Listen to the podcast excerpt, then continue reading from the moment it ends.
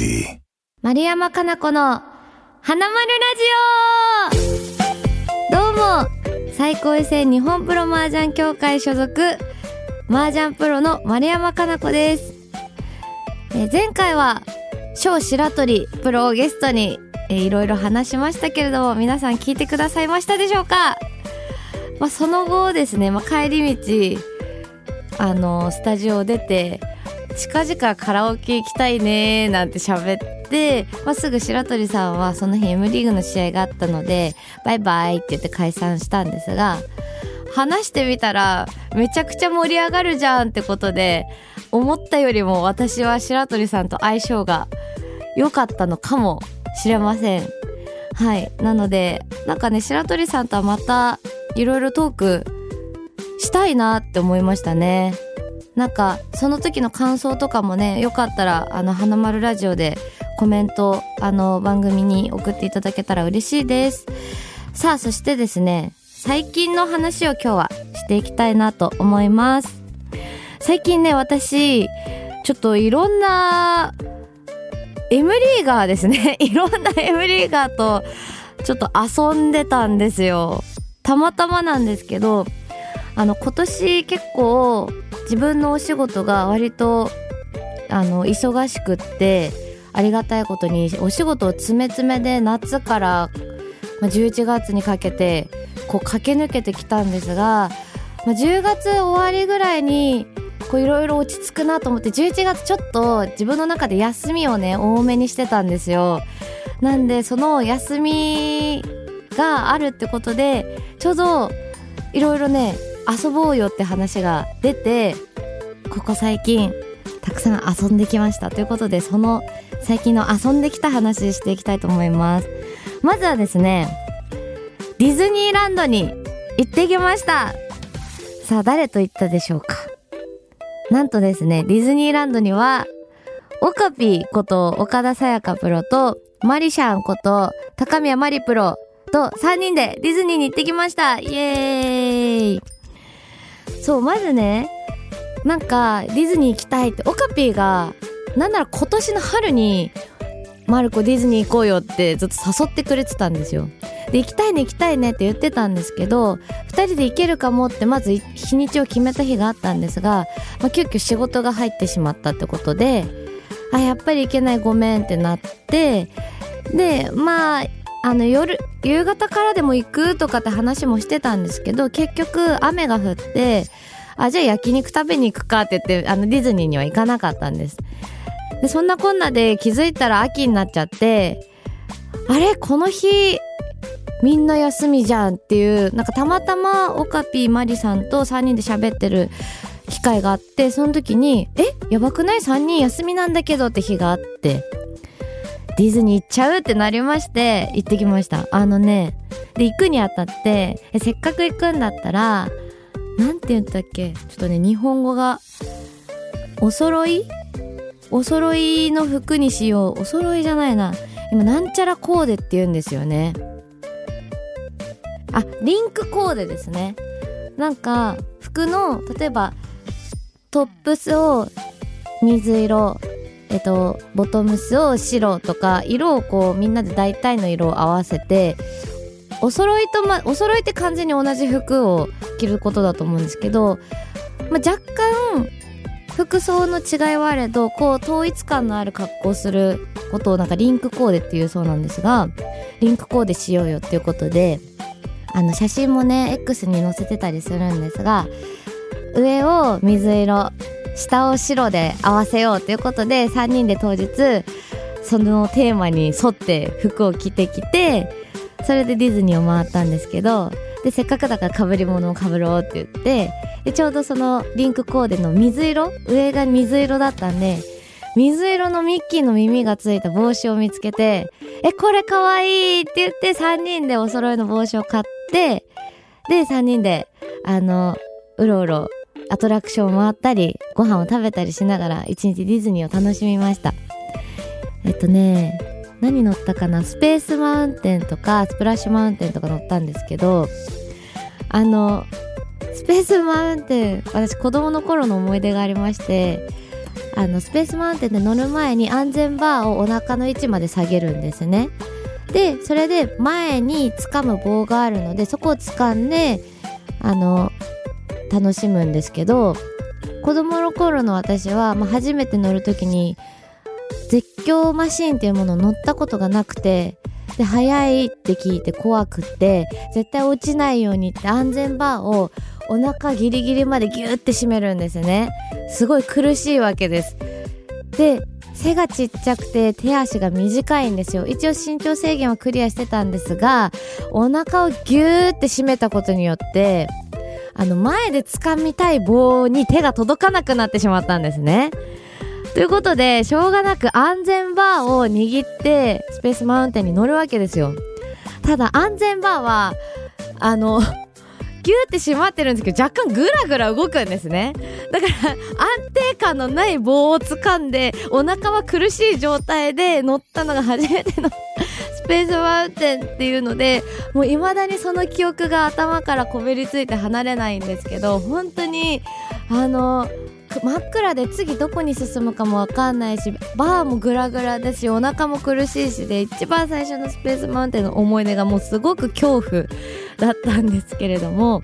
まあ、そっから何回か乗ったんですよ。だけど今回のディズニーってもう何年ぶりなんだろう。多分大学生ぶりとかのディズニーランド。C はね行ったことあるんですけど。ランドは大学生ぶりで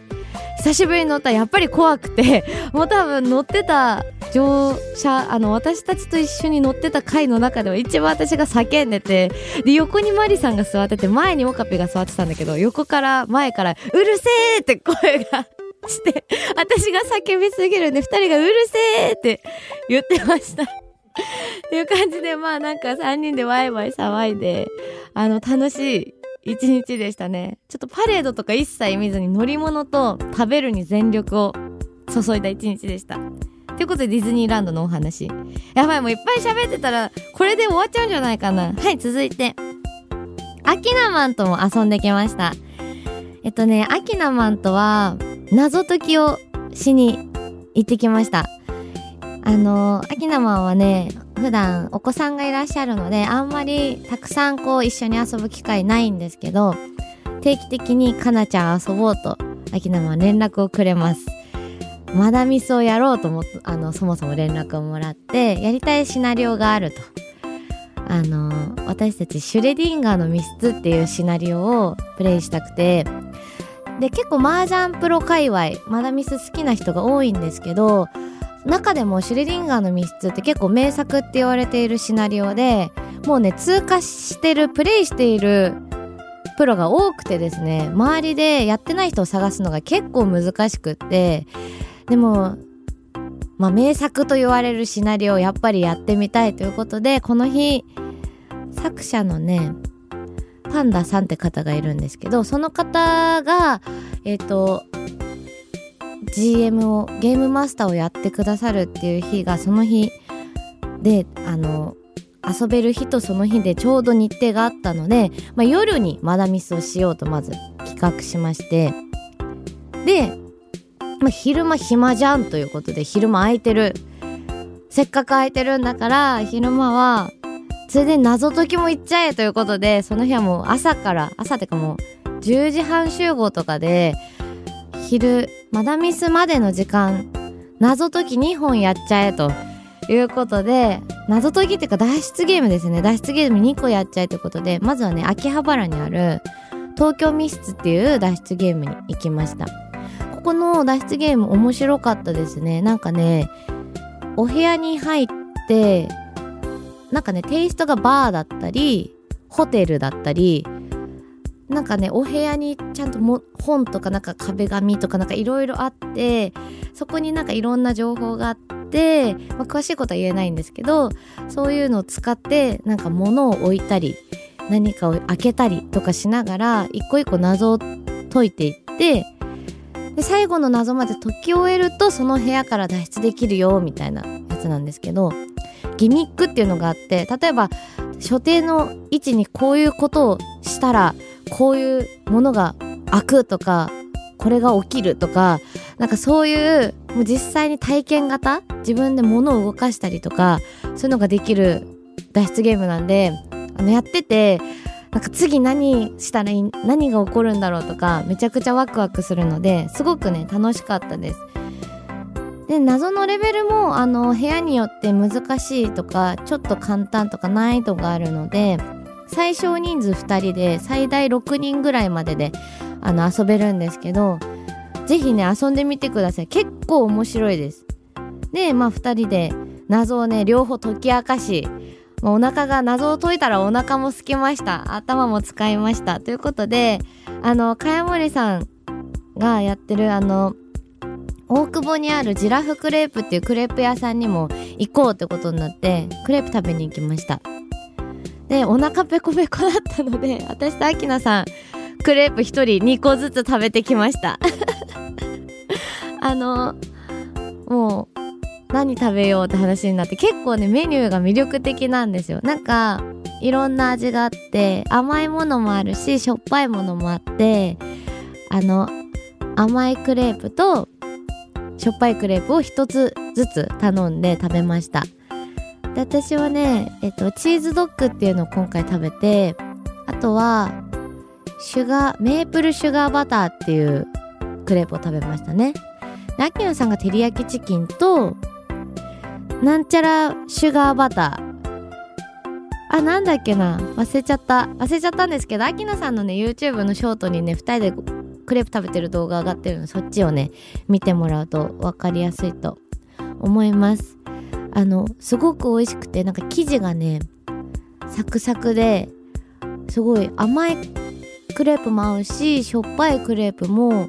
合う生地で、めっちゃ美味しかったのと、やっぱりね M リーグ見てる人がすごく来店してて大久保の駅からお店に行くまでの道でめちゃくちゃ声かけられて「あこんにちはこんにちはこんにちは」みたいな感じであのいろんな人にお会いできて面白かったです。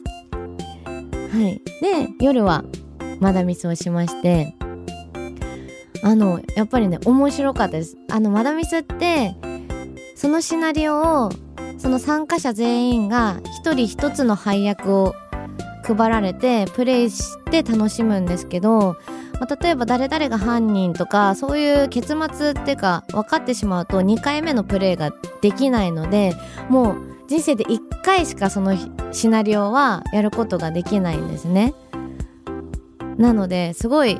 あの今たくさんどんどん新しいシナリオ増えてるんですけどずっと名作って言われてるやつはやっぱね面白いなぁと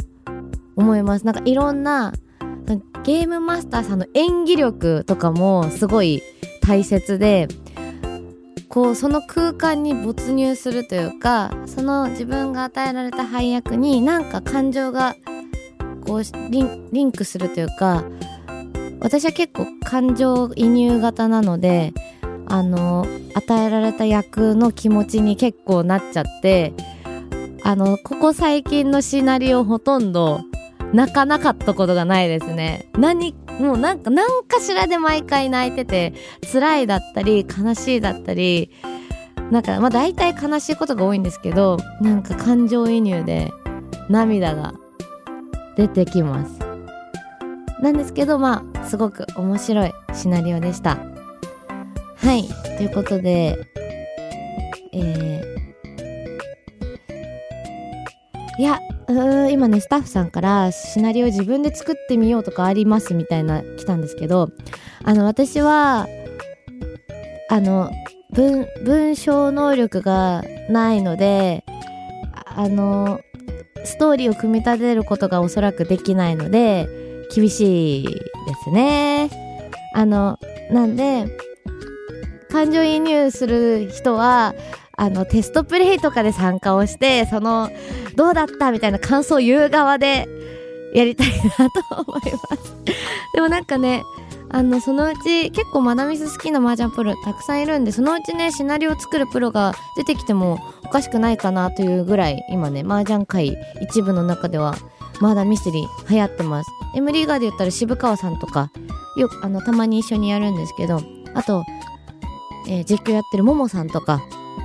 もあのまだミス好きであとあ魚谷さんとかもですね。魚谷さんもめちゃくちゃまだミス好きであのリアルでも一回一緒にやりましたしオンラインマダミスっていうのも今できるんですよね。なんでそういうのでね実はあのマダミス流行っております。はい。そして あとね最近えー、もう松ヶ瀬プロのお家にも行きました。ガセさんとはねあの YouTube でコラボしようって話をしててそれでじゃあいつ空いてるっていうので前々から日程を決めてた日が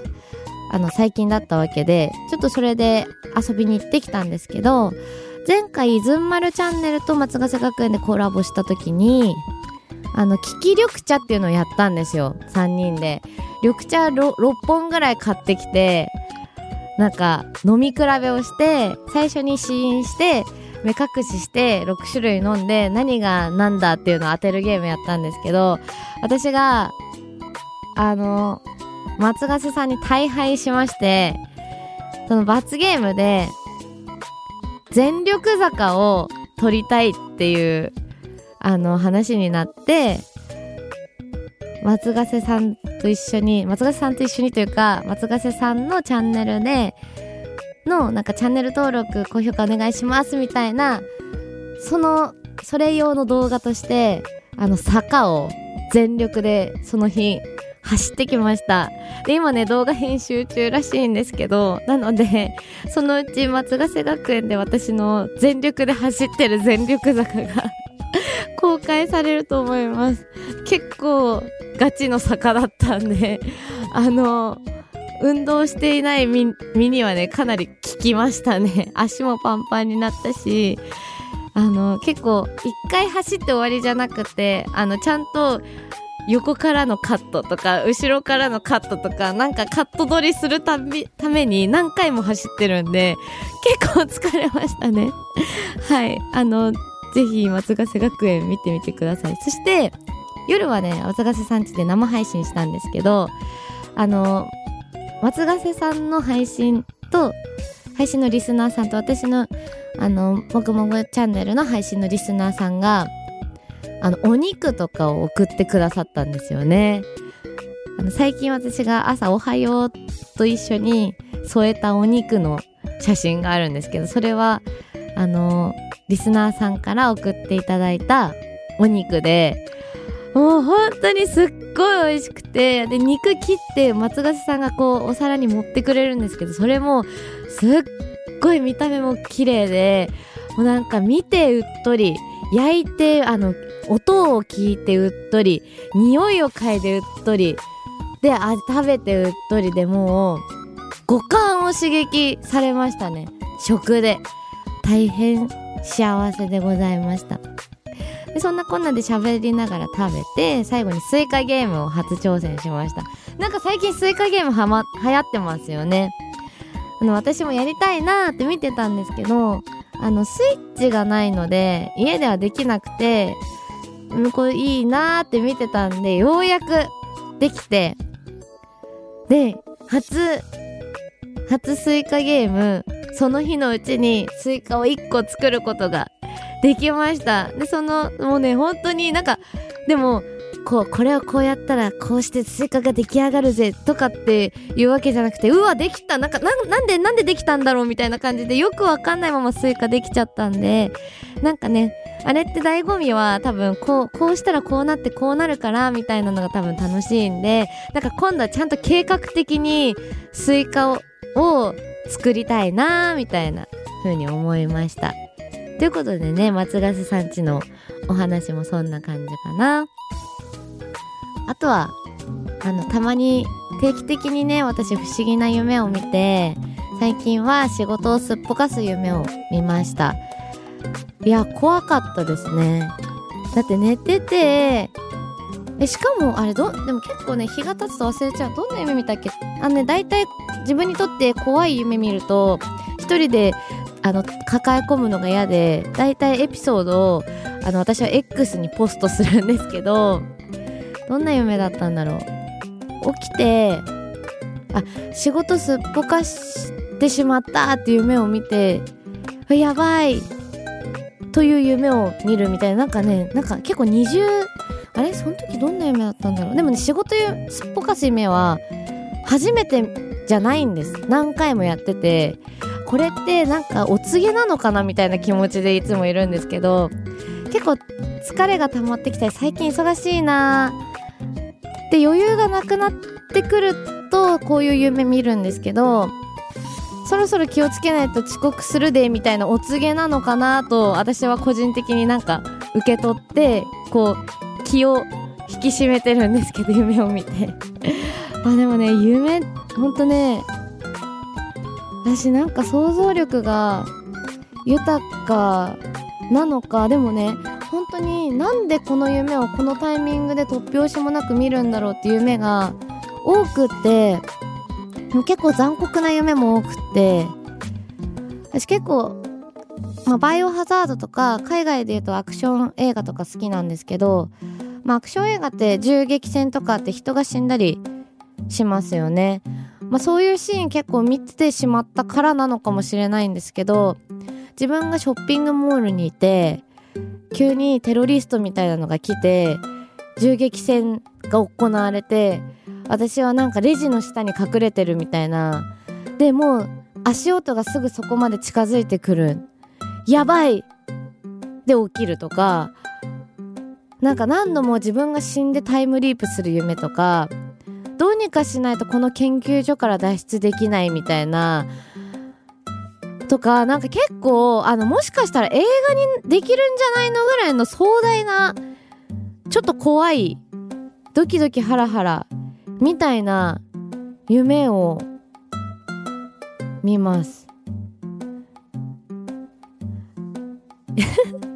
スタッフさんから今病んでますって言われて、いや、病んでるんですかね？でもね、わかんないんですよね。これはまだ、え、今の紹介したやつは、ちょっと、なんて言うんだろう、映画のワンシーンだったりとかを切り抜いたようなエピソード感があるからまだいいんですけど、あのね、前に見た一番怖かった夢は、真っ白な部屋に、あの、後ろを振り向いたら能面の顔だけが壁に浮いてて、で真っ白なんで壁に浮いてるのか壁にくっついてるのかもよくわかんないんですけど、真っ白な部屋の中に白い顔のがあって、で、夢の中なんで触ってる感触わかんないんですけど、目の前に人間の頭部の感触を感じてるという夢があって、もう意味わかんないし、ホラーだし、ゾワゾワゾワってするような夢を見てでなんか部屋の外にその次の瞬間出ることができるんですけど旅館の一室でな旅館の一室なのになぜかハンモックがあってで旅館の一室なんですけどあの玄関の方の壁は下が開いてるとか襖じゃない何て言うんだろう。こう人々の足が外を歩いてる人の足が見えるぐらいのなんかこうなんかそういう空間があって人が入ってこれるわけじゃなくて柵柵みたいになってるのか。なんか人の足が見えるんです。で5人ぐらいの知らないほんと顔も見たことない人がいきなり部屋に訪れてで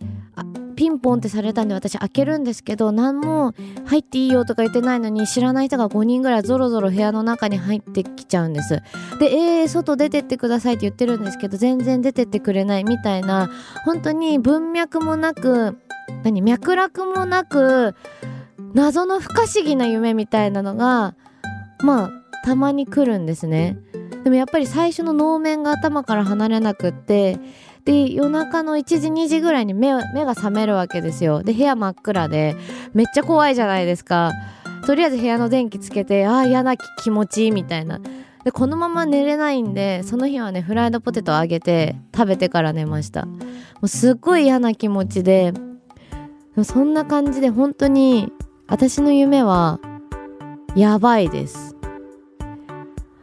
私のやばい夢シリーズ本当にやばいんででも忘れちゃうんですけど、まあ、家の中に2階から1階にかけて大蛇がこうもうあ2階から1階にかけてこう階段があってそこからこう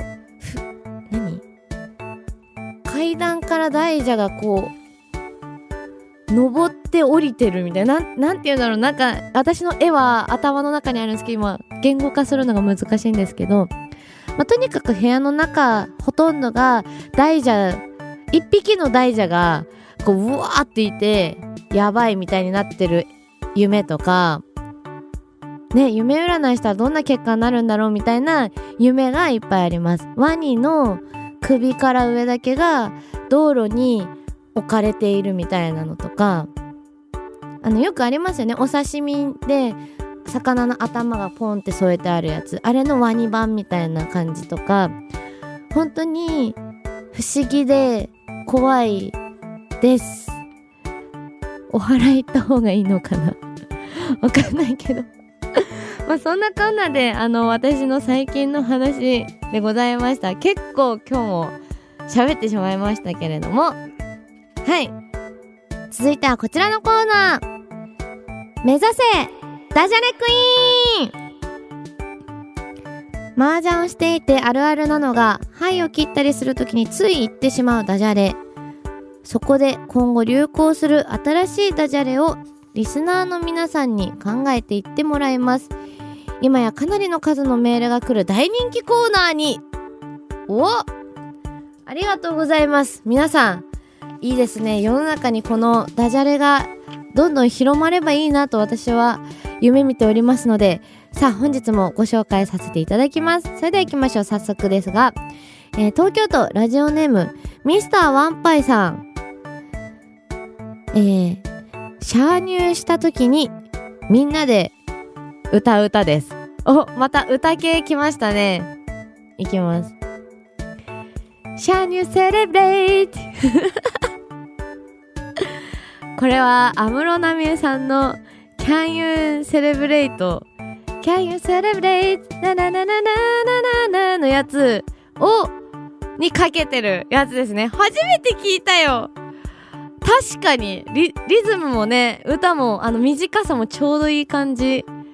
いいですね。素晴らしい。さあ、続いて、埼玉県、ラジオネーム、白い平日さん。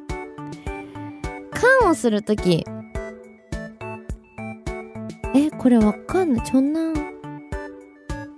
かん、さらん、へよ。ここで銅卓している人に、それ草薙剛の韓国ネームのやつ、さらんへよと言ってもらってください。これ多分歌、歌っぽいけど、あ、そうだ。あ、あ、あ、あ、そうだ。さらんへよ。あ、今、なんか、あの、スタッフさんのアシスト、ナイスパスをいいて、これ歌だ歌だけども全然元の歌がもう記憶から消えちゃってて、思い出せないんだけれども、このね、歌、歌シリーズですね。あ、これでもさ、結構世代選びそうですね。あの、もしかしたら、今の学生の子たちとかはもう SMAPね解散しちゃってるから結構難しいけど私のお母さんがめっちゃ SMAP好きなんでお母さん50歳ぐらいかな。だいたいまあ私もだからコンサートとか見に行ってたから30代あの30代以降の人にはね刺さりそうなネタですね。はいそれでは続いて東京都ラジオネームタコライスさん。ペイのトイツ落としで、ペイペイ毎週楽しみに聞いています。お体にお気をつけて頑張ってください。ありがとうございます。私これ使ってます。ペイペイって言う。これめっちゃ言いやすい。ペイペイは、ペイならん、トイツ落としじゃなくても、なんか被って2枚落とす時のペイペイだし、あの、あのですね、ササンマとかって、ペイが抜きドラのあの、ルールがあるんですけど、あの、ペイ1枚目1ペイじゃあ2枚目私はゲッツにかけてペッツって言っててで3枚目3ペイですの4枚目ペ40だったんですけど2枚目の時ペッツじゃなくてペイペイでもあのこれでも使えそうなネタですね。はいありがとうございます。さあ本日紹介する最後こちら。三重県ラジオネーム加藤良三さん。加藤良三さん、すごい、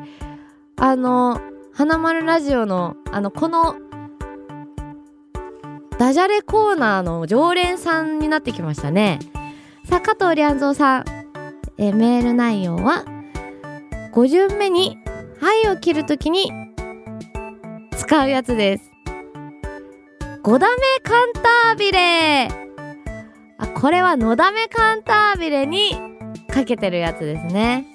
そっか。あの母音母音か。母音が一緒の方がより近いから1打目もダメだし2打目も3打目も 4, 4だと「ん」が入っちゃうのか。5678910あ本当だ。5しか使えない。5打目カンタービレだわ。ということで今日は4つダジャレクイーンを紹介したんですけどじゃあ本日の本日の優勝決めよう。えーっとですね。はい決まりました。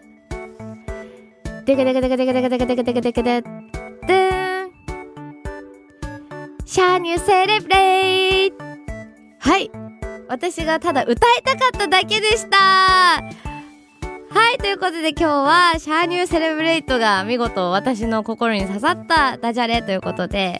はい、ご紹介させていただきました。さあ、それではそろそろエンディングのお時間です。